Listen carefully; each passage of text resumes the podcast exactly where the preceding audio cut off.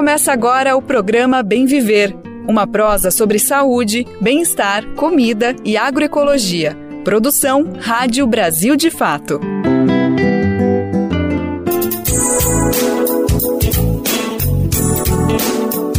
E hoje é quinta-feira, dia 9 de novembro de 2023. É mais uma edição do Bem Viver entrando no ar por meio das ondas do rádio invadindo a sua cabeça. Eu sou Lucas Weber e tô contigo nessa próxima uma hora com muita informação e prestação de serviço aqui no nosso programa. Por aqui a nossa pauta está recheada de assuntos sobre saúde, educação, cultura, meio ambiente e muitas outras coisas para te ajudar a entender o que está acontecendo no nosso país e no mundo. Então bora nessa, vem comigo, vem com a gente conferir os destaques do programa de hoje que está só começando. Deputada federal Benedita da Silva conversa sobre a criação da bancada negra no Congresso Nacional.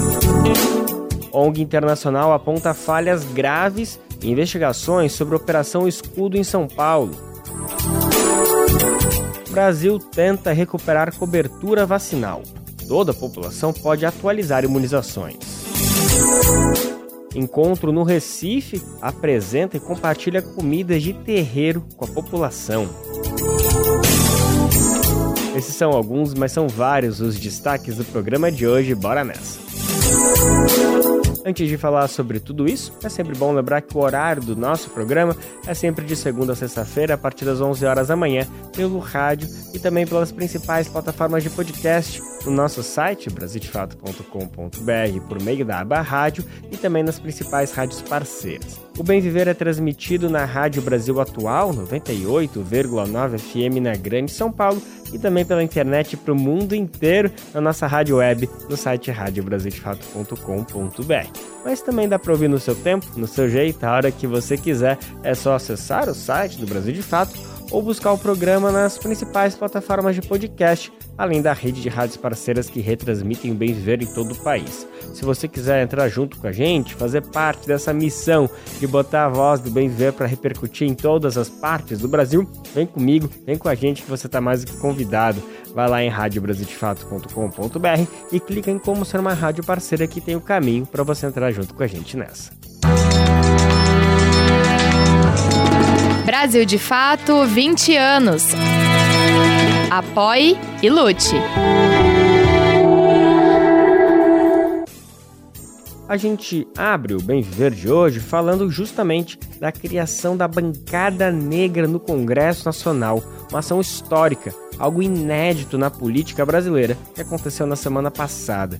Um movimento articulado por parlamentares negros e negras, alguns bem jovens que chegaram recentemente no Congresso, como é o caso, por exemplo, de Talita Petroni, do PSOL do Rio de Janeiro, mas também outras veteranas, como é o caso de Benedita da Silva, que tem nada mais, nada menos que 40 anos de vida política. Ano passado, ela foi eleita mais uma vez para o Congresso Nacional aos 80 anos de idade. Bom, eu tive o prazer de conversar com a deputada para saber mais detalhes de como foi essa articulação para criar a bancada e por que isso é tão importante, que diferença vai fazer em todos os debates dentro de Brasília. Bora então conferir agora essa conversa que eu tive com a deputada pelo PT do Rio, Benedita da Silva. Deputado, eu queria ver um pouquinho de como que foi a formulação, de como que foi a orientação, de como que vocês tiveram essa ideia, desse processo de articulação. Enfim, conta um pouquinho para mim como que foi esse processo para a chegada desse importante passo. Olha, nós já viemos há, tempos, né, articulando melhor é, representatividade da população negra. É, você viu que o, nós tivemos no ano eleitoral ali é, a presença das candidaturas negras, com direito aos recursos disponibilizados né, é, do fundo eleitoral para as campanhas, e nós aumentamos o nosso a nossa representação na Câmara, ainda pouca, mas representativa. E assim como nós lutamos pela bancada das mulheres, que tem assento, também é, na, no Colégio de Líderes, tem a Secretaria da Mulher, tem Procuradoria, tudo isso foram conquistas de muitos anos para que acontecesse. Nós também, enquanto negros e negras, estávamos batalhando para que tivéssemos esse espaço onde é, teríamos assento que é, dialogar com as lideranças para fazer valer aquilo que está na Constituição e também para dar um passo adiante né, do Estatuto é, da Igualdade Racial, que não está é, por todo cumprido, executado, de falar de políticas né, é, na, na área da saúde, da população, da educação da população, é, investir realmente com as políticas de cotas tudo mais.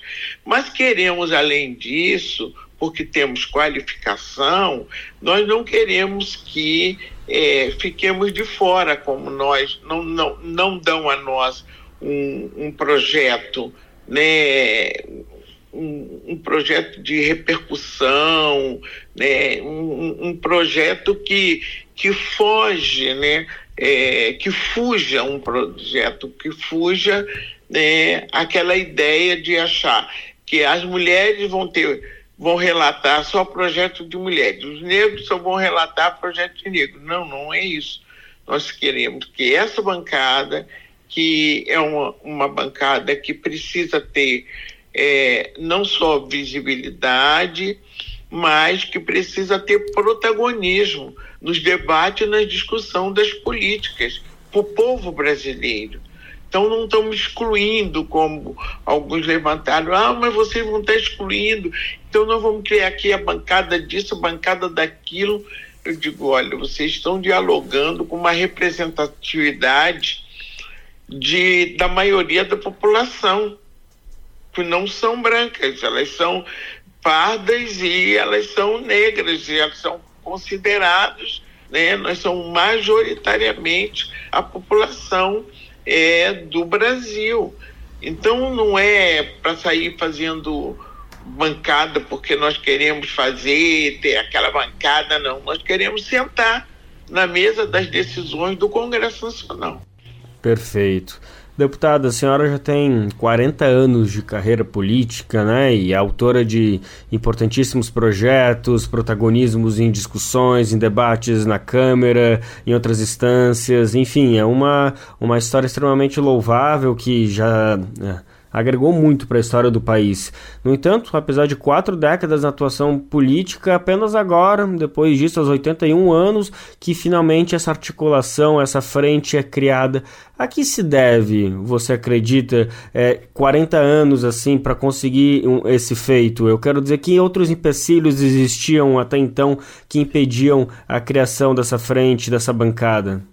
Olha, primeiro, é, nós tivemos né, e, e compreendemos que era importante ter um reconhecimento partidário, de ter políticas públicas e que nós pudéssemos chegar ao Senado Federal, que temos lá o Paulo Paim, que por sinal me representa, representa muito bem, tem a Benedita eh, da Silva, na Câmara dos Deputados, ambos fomos constituintes, e desde a Constituição, imagine, 35 anos, nós estamos ali batalhando batalhando para a questão da, das terras dos quilombolas, é, batalhando daqui e dacolá, para que é, é, esse, esse debate seja nacionalizado, seja um debate de compreensão, por que, que a maioria está tão excluída. Se você vai para um lado, você vê. Então, é realmente importante essa criação dessa frente, mas também não é fácil para ser criado, porque a gente vem de grande luta, de grande batalha, de incompreensão no que diz respeito à questão racial, né? Acham que a gente quer fazer a coisa ao contrário. Nós vamos colocando as relações de trabalho, perceba que nós já estamos há décadas trabalhando isso. E essa questão é uma questão que deveria ser, assim, receber o maior dos apoios possíveis do Congresso, Mas não, cada vez que você coloca é uma batalha. Nós estamos agora, como você mesmo é, constata, depois de 40 anos, nós não estamos lutando agora. Nós, outros já lutaram, por exemplo, o Abdias criou o Teatro Experimental do Negro. Cadê o Teatro Experimental do Negro? Sabe? É, nós criamos tanta coisa. É bem recente essa, esse grupo racial na televisão com papel de protagonista. É coisa muito recente para nós. Mas essa batalha nós vínhamos fazendo lá. E queremos dar continuidade a ela, até que esse debate tome conta nacionalmente e compreendo que o lugar do negro é onde ele quiser ele é qualificado, ele tem essas condições. Então, nós encontramos uma barreira, porque também existe um preconceito racial introjetado. E isso não, é, são coisas das pessoas. Nós não estamos. Não é uma sigla, entende? Não é uma sigla, é, das pessoas. Então é preciso que a gente trabalhe é, no Congresso Nacional para que eles compreendam quem é que está morrendo, quem é que está, sabe, passando fome, quem é que está desempregado, desabrigado. Você olha, não pode, não é só uma questão social, é uma questão racial que está colocada. Mas aí é difícil, porque enquanto você fala no social, você ainda tem, mas se toca na questão racial, fica extremamente difícil. Então a gente conta assim, ó, eu conto, ó, na Constituinte nós conseguimos isso. Agora 35 anos da Constituinte, nós conseguimos a frente. Agora, será que nós vamos levar mais 40, 50 anos para ir gradativamente? Não, nós precisamos avançar. E empecilho também é a questão ideológica. Tem gente que tem um, um, um, diz que não é, mas uma, é, é uma ideologia que não compreende, invisibiliza totalmente a nossa presença no contexto político. Não contam com a gente. Nós somos para votar, não para ser, sermos votados. Nós vamos encontrando. Então, a frente também é, apesar de só agora, mas ela também vai encontrar, por exemplo, eu não estou mais só. Ninguém vai apontar para o Congresso e dizer, olha, primeira mulher negra, primeira mulher negra, primeira mulher negra. Não, agora nós temos uma bancada, né? uma bancada que vai fazer com que esse debate aconteça. Não é só para dentro do Congresso, é para fora do Congresso, é para a sociedade. Agora, é que a gente leva é, décadas e décadas e décadas para colocar uma frente, isso é uma realidade que está é, colocada aí do que nós somos, do que, como nós pensamos essa sociedade, como nós somos invisíveis, né, ao lado da, da é, é, na formulação política. E quando nós damos visibilidade a isso, aí se manifestam. E, e, e dizem para gente que não é racista, que não tem preconceito nenhum, mas que isso não cabe. Cabe sim. É, deputada, há, há tempos a gente estava discutindo no Congresso, os deputados parlamentares estavam discutindo a mini reforma eleitoral, que trazia algumas mudanças que a princípio a tinham só como objetivo de simplificar processos, otimizar relações, mas veio algumas análises que foram algumas mudanças que foram vistas como retrocessos, por exemplo, a dificuldade, cortes eh, em relação a cotas para candidatos negros. É, no final, essas votações não foram concluídas, então essas mudanças só vão passar a valer em 2026. Mas que análise que a gente precisa, que a gente pode ter sobre essa tentativa de mudança da legislação? É, é de fato era um retrocesso sobre conquistas que estavam garantidas? Mas com certeza, com certeza, porque é, eu posso dizer isso porque eu acompanhei as políticas de cota para as mulheres há anos atrás, junto com a Marta Suplicy. A Marta Suplicy apresentou é, políticas de cotas na Câmara dos Deputados e eu apresentei no Senado Federal. Então, é, e nós trabalhávamos para que os partidos pudessem é, ter esse alinhamento, né? De ter a cotas para as mulheres. O meu partido, por exemplo, avançou. Foi para as cotas das mulheres, depois dos negros, depois da juventude, depois LGBT, tudo. mas nem todos os partidos fizeram isso. Depois é que foram fazendo para as mulheres. Então, essa resistência hoje, né, que nós é, encontramos, é que não não não está na, na, na, na, cabeça do, do é, dos parlamentares, principalmente os não negros, é, de que a gente precisa garantir isso daí. Então a gente ouve coisa como, mas para que isso, gente? Para que esse negócio de 20%? Então, 30% não, vamos deixar em 20%. Aí nós estamos brigando para que é, não seja 20% para negro, mas que seja é, como as mulheres, porque nós mulheres já avançamos, são 30% para as mulheres. Porque é sempre alguém que quer fazer uma política é, é de corte e diminuir é, é, a nossa participação. É evidente que se nós não tivermos as ações afirmativas, dificilmente você vai ver a cara do Brasil naquele Congresso. Pois é, pois é. Mas ao mesmo tempo, pelo menos a gente vê em paralelo a isso outras coisas avançando, como por exemplo a lei da cotas que foi renovada agora no Senado por mais 10 anos, também uma articulação do, do senador Paulo Paim. Então, pelo menos a gente vê avanços que se complica no Congresso, pelo menos nas universidades públicas, a gente vê uma o Congresso se mexendo para garantir algo que já trouxe muitos resultados positivos, né, deputado? Ah, exatamente. Você vê mais uma vez como, como se dá.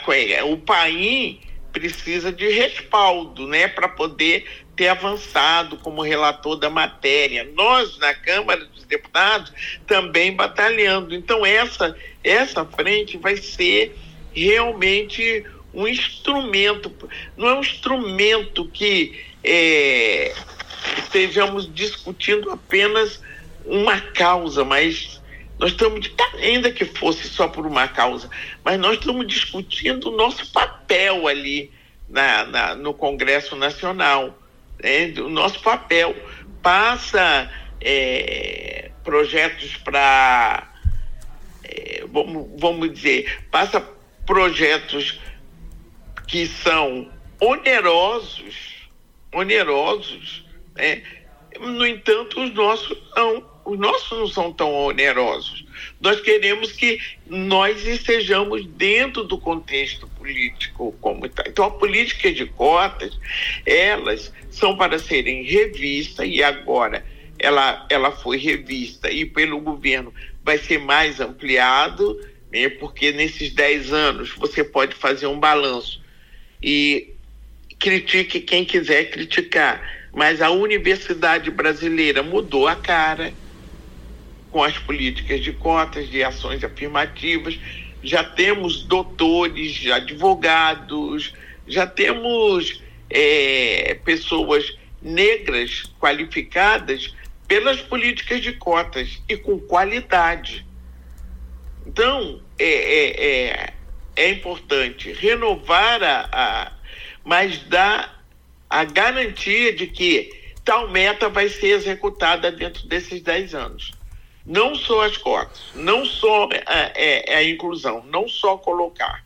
É, qual é a situação real e concreta desses cotistas? É, qual é o desdobramento desses cotistas? Nós defendemos que, principalmente os cotistas, que eles possam prestar né, um, um, um serviço à nação brasileira, porque é, é impressionante. As pessoas estudam, é, estudam nas universidades públicas, se formam e vão para fora. Não ficam.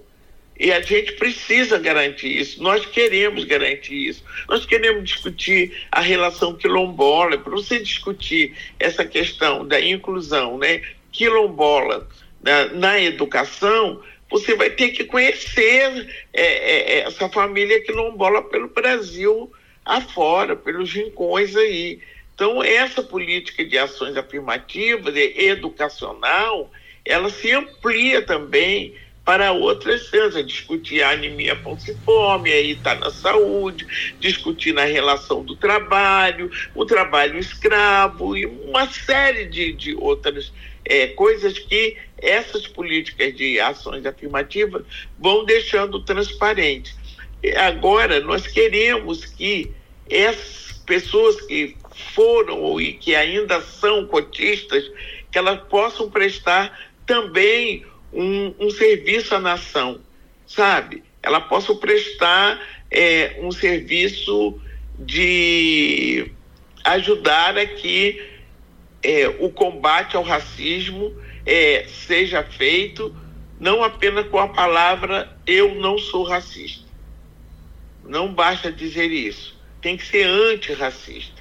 E prestar esse trabalho né, de formatura, é, da, e de qualificação, por que, que eu, eu, eu posso ser um professor negro, mas eu posso ser um professor branco?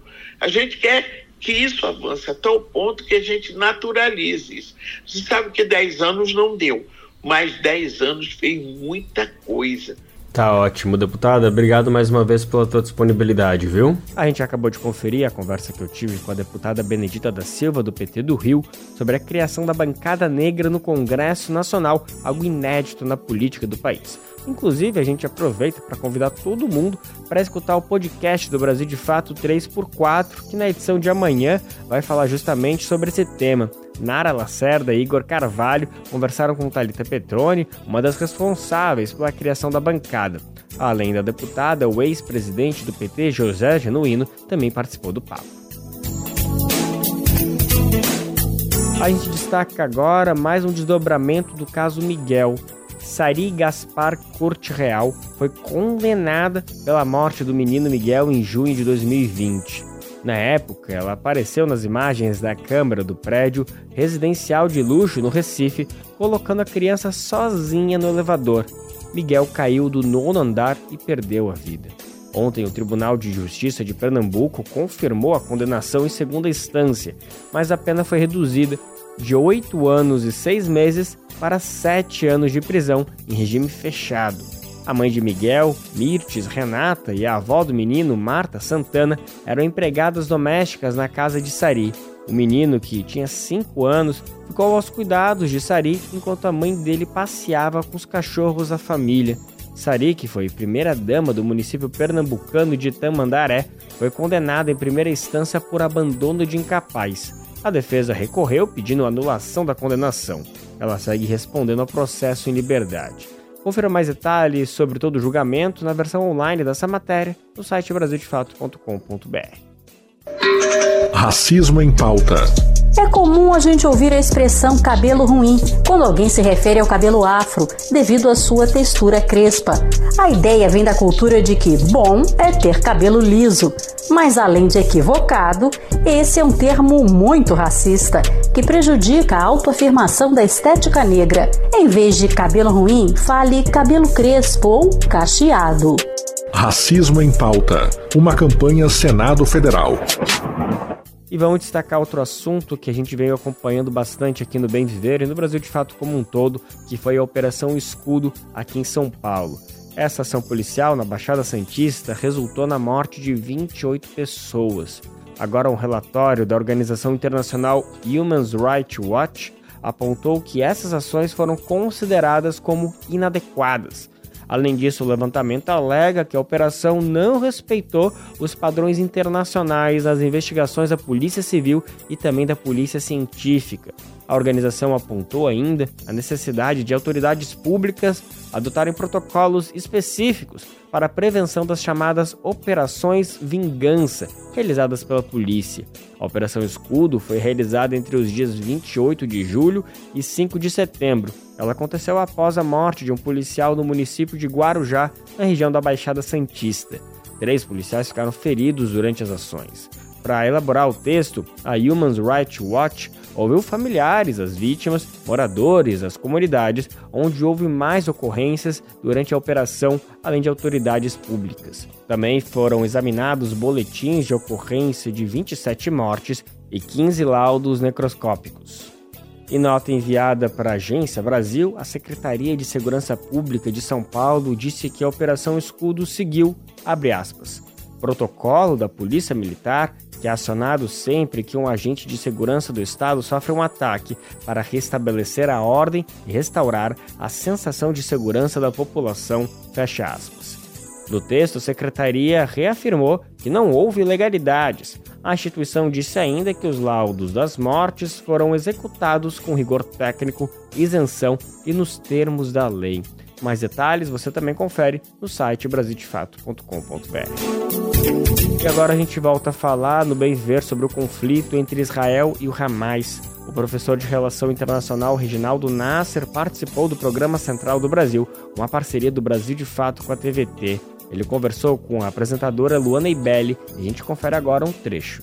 Vamos lá, professora. A primeira pergunta é: após um mês de tudo isso que está acontecendo, a gente ainda dá para falar que é um conflito entre Israel e Palestina? A gente já usa massacre às vezes para definir, então queria saber um pouco do que o senhor acha sobre isso. Olha, sempre quando tem é, conflito armado, né, vem a questão: ah, é guerra, não é guerra? Né? Então é, é, bom que se tenha é, em mente do que, que se trata. Rússia e Ucrânia, por exemplo, são dois estados constituídos, reconhecidos na comunidade internacional, têm suas forças armadas, têm suas representações diplomáticas, então é guerra. Aqui não é o caso porque a Palestina não tem Estado, não tem representação, não tem forças armadas, né? e ali é uma luta pelo território, né? que era para a construção do Estado palestino. Então lá é um conflito, sim, um conflito armado, mas muito mais com uma perspectiva de um conflito colonial. Quer dizer, é uma luta pela libertação nacional, é uma luta pela construção do Estado palestino. Pois é, é, Netanyahu falou que depois da guerra, já entrando em outro assunto, né, Israel vai ficar responsável pela segurança em Gaza por tempo indeterminado. Mas agora o ministro da Defesa, que é o Yoav Galante, disse que nem Israel nem o Hamas devem governar Gaza. Como fica essa questão, professor? Existe um projeto de Israel de anexar Gaza no fim de tudo isso? Olha, acho que em primeiro lugar o que se apontou essas uh, duas frases que se contradizem é um retrato do governo Netanyahu que é uma composição. O Netanyahu só conseguiu manter maioria porque ele fez uma ampla composição no parlamento, com setores da direita, extrema-direita. Então isso expressa alguma das dúvidas. Né? A extrema-direita quer que mantenha, que Gaza seja administrada e ocupada por Israel. Então alguns estão interpretando que é essa sinalização do Netanyahu para ele, ele se calcar nisso. Há essa outra que Israel não estará, mas quem que vai estar nisso? Dizer, vai derrotar o Hamas militarmente? Pode ser que sim. E politicamente? E se derrotar politicamente, qual outra organização que tem lá? Não se sabe. Também se cogita de um amplo consórcio internacional para administrar o território, com a participação principalmente dos países árabes. Mas é o fato que ninguém tem plano. Né? Os Estados Unidos já se colocou contra Israel ocupar, mas não apresenta nenhuma alternativa. Uma outra fala que a gente queria repercutir é da, da relatora especial da ONU, a Francesca Albanese, que falou numa entrevista ao The Guardian que a tentativa de Israel de destruir o Hamas vai fomentar o radicalismo na faixa de Gaza. O senhor concorda com isso? Não tenha, não tenha dúvida. Não só na faixa de Gaza, também na Cisjordânia. Então, hoje, se você chegar na Cisjordânia, onde a Autoridade Nacional Palestina é, tem a, o governo, a maioria das pessoas querem o Hamas, ou querem uma organização que o defenda, vamos dizer assim. Né? Porque a ideia é que os palestinos não têm, como eu já disse, forças armadas. Então, quando tem conflito, o Hamas sobe na popularidade. Sem conflito, ele cai, porque ele se torna um administrador. E nisso há muitas críticas à forma como o Hamas governa, como o Hamas administra. Nos conflitos, quem é o que defende? Aparece para a população. O Hamas. E numa situação dessa, 10 mil mortos, 4 mil crianças, sobe essa revolta. Então é muito improvável que venha algum outro grupo moderado ou mais alinhado à Autoridade Nacional Palestina, né? pelo menos a curto prazo. Então, a curto prazo, o Hamas parece que tem toda uh, o apoio. Repito, não só em Gaza, onde ele está, mas também na Cisjordânia. É, e tudo isso está repercutindo até mesmo nos países que apoiam, né? Por exemplo, é, a União Europeia e até os Estados Unidos têm feito críticas às maneiras como Israel vem fazendo a autodefesa, mas ao mesmo tempo esses países não deixaram de apoiar financeiramente Israel. Sim. Então eu queria te ouvir, a crítica vai ficar só na retórica? Qual que é o peso dessas falas? Pois é, o que está acontecendo em Gaza, ele expressa, além da, de um, dos massacres, além de toda essa calamidade que, que acontece com as crianças, mulheres. Tem 50 mil mulheres grávidas em Gaza, 5 mil para ter um parto nesse mês. E não há clínicas, não há hospitais. Uma tragédia, uma das maiores tragédias na história do século XXI. Né? Então, o que, o que se vê nessa situação é que Israel faz o que quer. Né? Vai à ONU as resoluções são vetadas, mas mesmo que aprovado, para ter algum resultado, tem que ter uma medida de força. Não se faz absolutamente nada. O que está se tentando é um acordo, que é, que é a, a saída possível, de libertação dos reféns e do cessar fogo. Algo que também Israel está recusando. Então é uma situação muito difícil, porque a Palestina não tem apoio de Estados. Nós vimos o caso da Rússia e da Ucrânia, quando a Rússia invadiu a Ucrânia, imediatamente houve e há uma série de sanções econômicas contra a Rússia. Mas no caso Israel, até agora, nenhum país no mundo, nenhuma organização. A gente lembra ainda que essa entrevista e outras do Central do Brasil estão disponíveis no YouTube do Brasil de Fato. Vamos falar agora sobre um estudo que pode identificar mercúrio em organismos contaminados à Amazônia. A gente lembra que esse metal pesado pode provocar problemas neurológicos, fraqueza muscular e até levar à morte. O mercúrio é utilizado no garimpo ilegal em terras indígenas e contamina rios utilizados por povos originários. O crime resulta em falta de água e alimentos para muitas comunidades indígenas. A gente vai conferir agora o desenvolvimento da pesquisa na reportagem de Gabriel Correia, da Rádio Nacional em São Luís. Pesquisadores brasileiros avançam no estudo para identificar a presença de mercúrio em organismos contaminados na região amazônica. No ser humano, o metal pesado utilizado no garimpo pode provocar problemas neurológicos, fraqueza muscular e até levar à morte. Na última década, um grupo coordenado pelo pesquisador Pedro Padilha, do Instituto de Biociências da Unesp, tem estudado uma técnica chamada metaloproteômica. O nome é difícil, mas é por meio dela que é possível observar relações dos metais, como ferro, cobre, chumbo e mercúrio, com com as grandes moléculas, como as proteínas ou as enzimas. Segundo Padilha, a identificação desses marcadores biológicos que reagem à presença do metal vai permitir ações preventivas, diminuição de doenças e dos gastos com a saúde. A identificação dessas proteínas responsivas às concentrações do mercúrio poderiam é, trazer uma informação importante quais espécies estão mais sendo afetadas em relação a essa exposição ao mercúrio e com isso poderia se fazer um trabalho de educação ambiental no qual a população seria orientada para consumo dos pescados em relação àquelas espécies nas quais esses biomarcadores eles não estariam sendo tão expressos. De acordo com Pedro Padilha, os pesquisadores têm até 2025 para apresentar os resultados finais. O material final que a gente está sendo cobrado, inclusive pelo SUS, que tem a participação do SUS nesse projeto, é nós fecharmos num único biomarcador, ou seja, por uma simples coleta de sangue, extrair o plasma e no plasma identificar se essa proteína responsiva à concentração de mercúrio está com um aumento de expressão, diminuição de expressão. Identificado isso, medidas relativas a, ao tratamento do paciente poderia ser feito com muito mais rapidez. A presença do mercúrio nos peixes está relacionada não só ao garimpo, mas também à construção de usinas hidrelétricas que podem movimentar o mercúrio antigo já depositado no fundo de rios, como o Rio Madeira. Segundo Padilha, mesmo o Rio Negro, menos impactado diretamente, também já apresenta altas concentrações de mercúrio. Pesquisas mostram que um quinto dos peixes consumidos nos centros urbanos da Amazônia apresentam no tecido muscular níveis de mercúrio acima do limite recomendado pelas Nações Unidas e pela Agência Nacional de Vigilância Sanitária. Da Rádio Nacional em São Luís, Gabriel Correa. Essa é mais uma questão que pode ser vista associada um debate sobre a tese jurídica do marco temporal, assunto antigo, né? A proposta de setores ruralistas é considerar válidas apenas as demarcações em territórios ocupados por indígenas no dia 5 de outubro de 1988, ou seja, enfraquece o direito dos povos originários.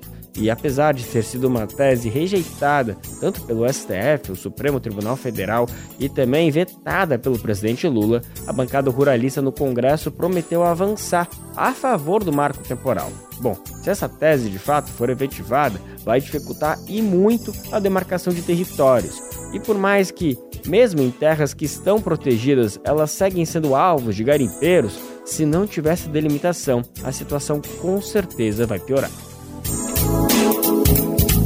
Plano Nordeste Potência. Bom, esse é o nome de uma articulação regional que atua com sustentabilidade. Para saber mais dessa iniciativa, quem conta pra gente é Rodolfo Rodrigo do Brasil de Fato. Em um esforço colaborativo, quatro organizações civis brasileiras, o Centro Brasil no Clima, o Fundo Casa Socioambiental, o Grupo Ambientalista da Bahia e o Instituto Clima Info, com apoio do Instituto Clima e Sociedade, estão construindo caminhos para as transformações da região Nordeste do Brasil. O Plano Nordeste Potência, lançado em 2022, pretende impulsionar a região em direção a um futuro sustentável, focado na recuperação econômica e ambiental. Uma das bases do projeto é a produção de energia limpa e renovável, já que o Nordeste possui um potencial para energia solar e eólica. E o plano prevê um aumento na geração de energia limpa na região. Segundo Fabiana Couto, a articuladora do plano, com essa transição para fontes de energias mais limpas, o Nordeste se posiciona como um importante centro de produção de energia verde no país.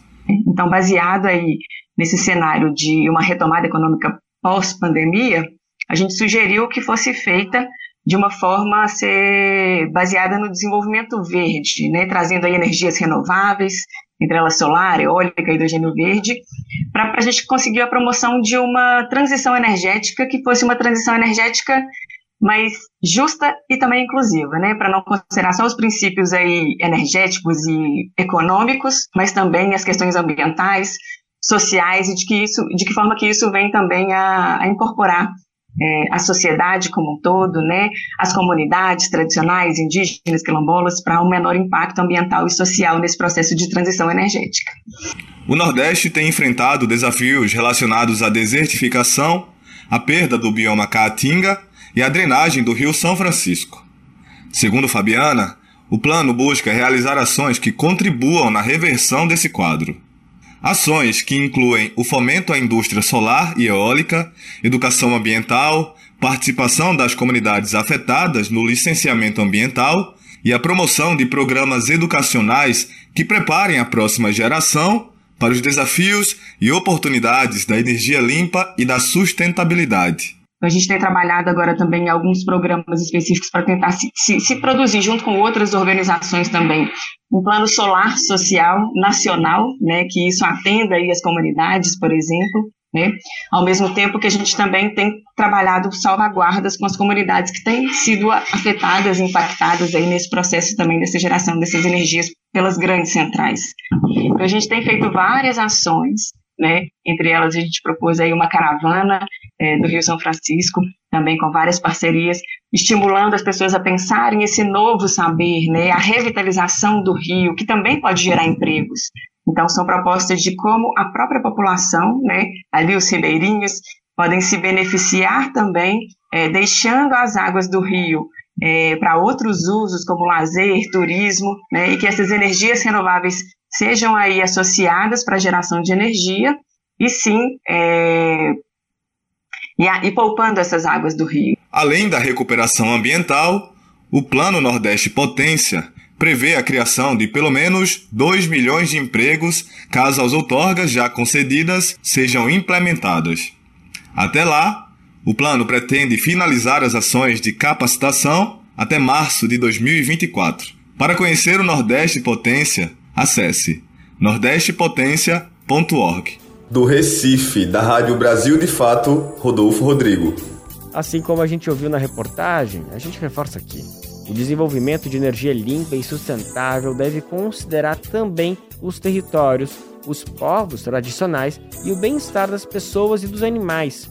Além disso, essa energia também tem que estar ao alcance da população como um todo, evitando a concentração de setores mais ricos e poderosos. Qual foi a última vez que você ajudou a salvar uma vida? Nájila Lima, do Hemocentro do Ceará, tem um recado para você. Todo dia é dia de doar sangue. E não espere você conhecer alguém para exercer esse gesto de solidariedade. Existem muitas Marias, José que precisam de sangue e a gente não precisa conhecer para ajudar a salvar, a reescrever a vida dessas pessoas. Tome uma atitude e salve vidas. Doe sangue. Uma parceria Rádio Senado. Vamos falar agora sobre cobertura vacinal. A questão ganhou novos capítulos durante a pandemia de Covid, justamente. Em meio ao cenário de negacionismo e muitas formas de desinformação, o Brasil tenta recuperar o seu quadro de cobertura vacinal. E nesse sentido, o Ministério da Saúde lançou uma iniciativa para tentar retomar os níveis de vacinação mais amplos à população brasileira. A pasta apresentou o programa Saúde com Ciência, que além de chamar a atenção para a manutenção da vacinação atualizada, também pretende combater fake news. A gente vai saber mais detalhes do quadro Repórter SUS. Quem conta pra gente é Nara Lacerda, do Brasil de Fato. Repórter SUS. O que acontece no seu sistema único de saúde? Como parte da estratégia nacional para retomar os níveis de vacinação da população brasileira, o governo federal vem colocando em prática uma série de iniciativas. A mais recente é o programa Saúde Consciência, que além de chamar atenção para a manutenção em dia do cartão de vacina, também pretende combater a desinformação e as fake news. Pesquisas indicam que a confiança da população brasileira na ciência e nas vacinas sofreu com a propagação de notícias mentirosas e com o negacionismo durante a pandemia da Covid-19. Um estudo da Fundação Oswaldo Cruz, publicado no fim do ano passado, revelou que a maior parte das pessoas, 68,9%, ainda tem bons níveis de confiabilidade na ciência, mas as campanhas de desinformação trouxeram impacto impactos. Em relação às vacinas, a percepção também foi abalada pelas fake news. Mais de 86% das pessoas que participaram da pesquisa consideram a imunização importante para proteger a saúde pública. Por outro lado, quase 20% responderam que não acham as vacinas necessárias e 46% afirmam que os imunizantes produzem efeitos colaterais que são um risco. O crescimento do negacionismo vem afetando os níveis de vacinação no país. Dados do Observatório da Atenção Primária à Saúde da Organização Humane mostram que em 2021 o Brasil teve a menor cobertura vacinal em duas décadas. A média nacional ficou em 52,1%. Até 2015, esse índice nunca tinha ficado abaixo de 70%. O calendário vacinal previsto no Brasil tem fases de imunização específicas para crianças, adultos e idosos. A cobertura infantil continua a apresentar melhores resultados, embora também tenha sofrido queda nos últimos anos com o crescimento do negacionismo. As ações do Ministério da Saúde pretendem recuperar a imagem brasileira de referência mundial em todos os níveis e garantir a atualização dos cartões de vacina independentemente da faixa etária. Flávia Bravo, diretora da Sociedade Brasileira de Imunizações, afirma que a iniciativa é importante e lembra que o calendário adulto, por exemplo, é comumente deixado de lado. Ela cita os reforços para tétano e as vacinas contra a hepatite B como exemplo. Nesse segundo caso, o Brasil só começou a oferecer a imunização no calendário infantil a partir da década de 1990. Portanto, há adultos e idosos que nunca tomaram as doses e precisam buscar atualização. A terceira idade, mais vulnerável a doenças respiratórias, precisa ter atenção às doses da vacina pneumocócica, a proteção contra a gripe e a imunização contra a Covid-19. Perda de cartão ou esquecimento das doses tomadas não é desculpa para não procurar o posto de saúde, a sala de vacinação para ser vacinado. Vai ser vacinado. Se não houver nenhum registro é, de praxe, a gente encara como dose como esquema não aplicado. Eu tenho que ter o registro das doses aplicadas a fim de estabelecer esquema de vacinação. Se eu não tenho este documento, eu vou fazer todas as vacinas recomendadas para minha faixa etária, esquemas completos. A especialista lembra que a tríplice viral e a hepatite B não têm reforços, portanto, quem chega à vida adulta com o calendário em dia para essas imunizações não precisa tomar as doses novamente, a não ser que ocorram campanhas específicas. Vale lembrar que no caso de pacientes com comorbidades que tragam vulnerabilidades para a hepatite, pode haver recomendação de reforço, mas são casos específicos que devem contar com orientação médica. Flávia Bravo ressalta que quem não tem certeza se tomou as doses do calendário adulto pode se vacinar novamente. Eu costumo dizer que não existe, entre aspas, overdose de vacina. Se não há registro, você toma uma dose a mais. Na pior das hipóteses, pode gerar uma, um risco maior de eventos adversos, mas nada de evento adverso grave. Porém, pode até funcionar como um reforço e melhorar a proteção. Ela explica ainda que tomar a mesma vacina mais de uma vez não traz riscos à saúde. Em relação ao calendário de vacinação de adultos e idosos, de um modo geral, todas elas são esquecidas, negligenciadas e é difícil a gente obter coberturas vacinais altas. Então a gente tem que falar de todas elas. Então, basicamente é isso: é atualizar aquelas que não existiam nas suas épocas de infância ou mesmo de adolescência e as vacinas que precisam de reforços. E, as vacina, e a vacina de campanha, no caso, gripe e Covid. Em parceria com a Secretaria de Comunicação Social da Presidência da República, o trabalho de combate à desinformação do Ministério da Saúde envolve também os Ministérios da Justiça e da Ciência, a Controladoria Geral da União e a Advocacia Geral da União. A ideia é atuar na identificação e na compreensão do fenômeno, mas também responder aos efeitos negativos das redes de desinformação com ações práticas. Uma delas é a criação de um ambiente online onde serão divulgados alertas e análises sobre as fake news identificadas. As informações serão repassadas por meio do portal Saúde Consciência, nas redes sociais do governo federal e em aplicativos de mensagens. Por meio de um formulário, também será possível informar as autoridades sobre informações mentirosas que circulam sobre o tema. De São Paulo, da Rádio Brasil de Fato, Nara Lacerda. Outras edições do Repórter SUS estão disponíveis de graça lá na página radiobrasildefato.com.br. O casamento homoafetivo no estado de São Paulo aumentou 6% entre janeiro, fevereiro e março deste ano. Foram 1.053 uniões registradas nesse período. A realidade bate de frente com o projeto que tramita lá na Câmara dos Deputados.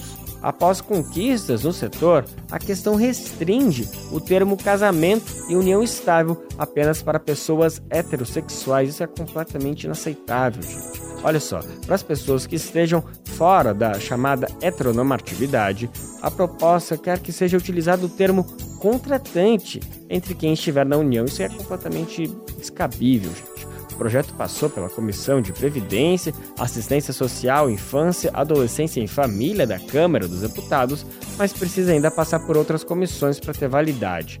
A Rádio USP preparou um material justamente sobre esse assunto. A gente vai conferir agora na reportagem de Júlia Falcão. Panorama Paulista. Um boletim informativo da Agência de Dados e Estatísticas do Estado de São Paulo.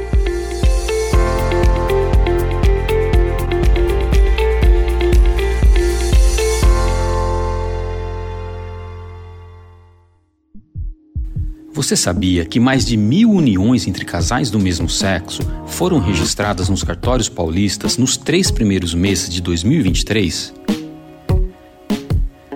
O número de casamentos homoafetivos vem aumentando no estado de São Paulo. É o que aponta o painel Estatísticas Vitais, produzido pela Fundação SEAD, com base nos nascimentos, casamentos e óbitos registrados nos cartórios de registro civil do estado.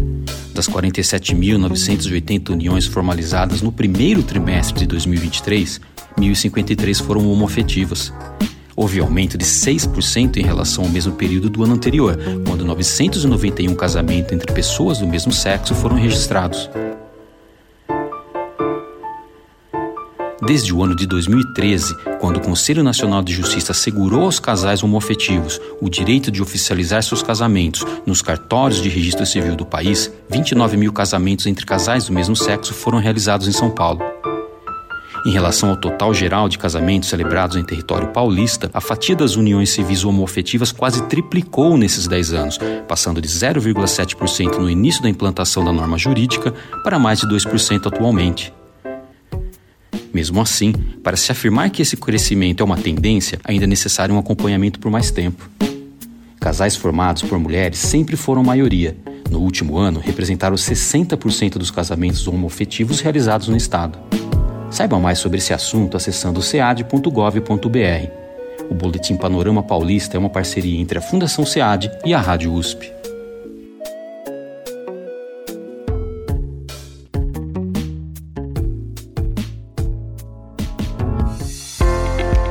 Panorama Paulista.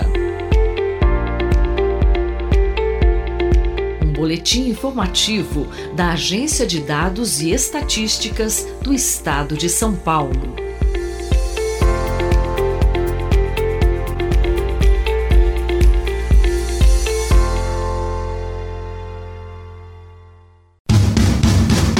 Quer saber onde encontrar livros bons, baratos e com conteúdos que te ajudam a entender a situação atual do Brasil e do mundo? Na Expressão Popular. Lá você encontra obras sobre marxismo, agroecologia, educação popular, literatura e muito mais. Com os livros da Expressão Popular, você se fortalece para a batalha das ideias e para a construção de um mundo melhor. Para saber mais sobre o acervo dessa editora popular, acesse o site expressãopopular.com.br ou faça uma visita à livraria na Rua Abolição 201, próximo ao metrô Anhangabaú, em São Paulo. Editora Expressão Popular. O Bem Viver de hoje está quase acabando, mas ainda dá tempo da gente ouvir uma matéria bem bacana sobre comidas de terreiro. É que em setembro passado, o Recife sediou a amostra AD1. Essa palavra de origem iorubá significa comer junto. O evento simbolizou a tradição das comidas da casa de Axé, um conhecimento ancestral que precisa ser valorizado. Além da população recifense que teve a oportunidade de degustar essas comidas, a gente lembra que nos rituais os preparos são servidos também aos orixás. Quem conta pra gente essa bonita história é Daniel Lamir.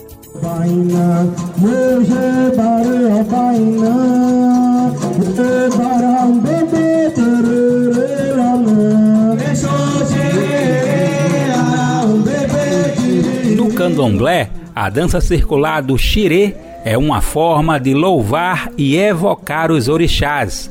Entre cânticos, movimentos e ritmos, a comida também faz parte da ligação entre o Aie, terra, e o Orum, céu, como explica o babalorixá Wesley Máximo, que mora no Recife. O espiritual, o orixá, as divindades africanas, ele diz pra gente que você é, entende a comida como um ponto forte que vai saciar a sua fome, que é a questão do imediato, mas essa comida também, ela, ela lhe faz é, você se comunicar também com a sua divindade. As culturas de raízes africanas definem a comida como cura do corpo e do espírito. Alguns exemplos de preparos são acarajé, feijoada, padê de exu, caruru de ibeje e vatapá. Da capital pernambucana, Mauro Johnson, gastrólogo e consultor de comidas de terreiro, fala um pouco sobre os rituais que envolvem a comida. Uma das cantigas que a gente canta na hora da alimentação é Odara, Kodara, Odara G1, AG1 Biconde, AG1 Biconde. A gente oferta o AO e o ABAN, que é o prato e o copo. Que nunca falte o que beber, nunca falte o que comer. Quando a gente diz Odara Kodara, Odara G1, é que nossa alimentação seja boa, seja cada vez melhor, nos supra cada vez mais. Dessa forma, nos terreiros de candomblé, a cozinha é vista como um lugar especial de afetos, memórias e saberes. Mãe Rebeca, do terreiro Arauara, no Recife, fala sobre a ligação afetiva com a cozinha. Eu acho que é uma das partes mais gostosas da casa, né? Da casa, do terreiro, é a cozinha. A cozinha de, de um terreiro, de um ilê, é muito bom, porque são vários aromas, são vários sabores, e sabores que muitas vezes a gente não encontra no nosso dia a dia, no nosso cotidiano. Para valorizar esses saberes e sabores de essência milenar, o Recife sediou a primeira mostra de gastronomia AG1. O evento foi realizado em setembro deste ano no Pátio de São Pedro, no centro da capital pernambucana. Para celebrar a comida de axé, dez terreiros da região metropolitana do Recife levaram um pouco dos sabores que pedem licença aos orixás. O produtor cultural Ailson Barbosa destaca a proposta do encontro. A mostra recifense de gastronomia G1 nasceu de uma inquietação a respeito das discriminações e preconceitos relacionados às comidas de terreiros, às tradições dos terreiros de candomblé. Então, a nossa ideia fundamental é popularizar, apresentar, combater o preconceito e a discriminação relacionadas à culinária de terreiros em Pernambuco. De origem iorubá, a palavra Ajeum significa comer junto, sejam as pessoas na terra ou no plano espiritual. Essa é uma forma de conectar o alimento com as forças que vêm da natureza, da terra. Nesse sentido, a mostra AD1 montou um grande banquete aberto à população recifense, como afirma Mauro. Os terreiros de candomblé abrem sua porta, as suas portas de cozinha, para mostrar entre as comidas sagradas com os insumos já usados no nosso cotidiano. Mostrando também que comida sagrada ela só precisa ser sacralizada. O ato de oferecer, o ato de ofertar, seja ele com cânticos, com reza, com oração. Né? A, o ato de pedir, alimentar o corpo e a alma e depois agradecer. O comer junto do AD1 envolve também um aspecto social. Entre leituras e releituras seculares, a comida dos terreiros envolveu e permanece envolvendo a organização popular contra as violências da colonialidade, como defende Wesley. Quando você pensa em alimento, você pensa inclusive em fome. E aí, quando você entende o Brasil é, de acordo com as suas necessidades, a divisão geográfica, a arrumação política, você entende que o povo africano, quando veio para cá, né, no, no, processo da diáspora, é, involuntária inclusive, ele tentou de alguma forma se organizar politicamente e foi o terreiro que fez o processo de manutenção desses valores culturais a organização do AD1 destaca que é preciso reconhecer o valor da comida de terreiro como patrimônio de luta e resistência. Isso levando em conta que há séculos os povos originários e do continente africano guardam suas ancestralidades, vidas e sonhos também no preparo dos alimentos. Wesley explica. Essa gastronomia, ela tem traços do período colonial e do período que a gente estava colonizado, né? Mas também ela fala também do processo de enfrentamento. Sabe? Porque é isso. Enquanto você estava escravizado, era lhe, negado o quê? A comida. Lhe negado a dormida, lhe negado a moradia. Então, é essas duas tendências, esses dois povos, eles fazem justamente um movimento de acolher os seus, de juntar os seus, de fazer um movimento de luta e alimentar. Do Recife, da Rádio Brasil de Fato, Daniel Lamir.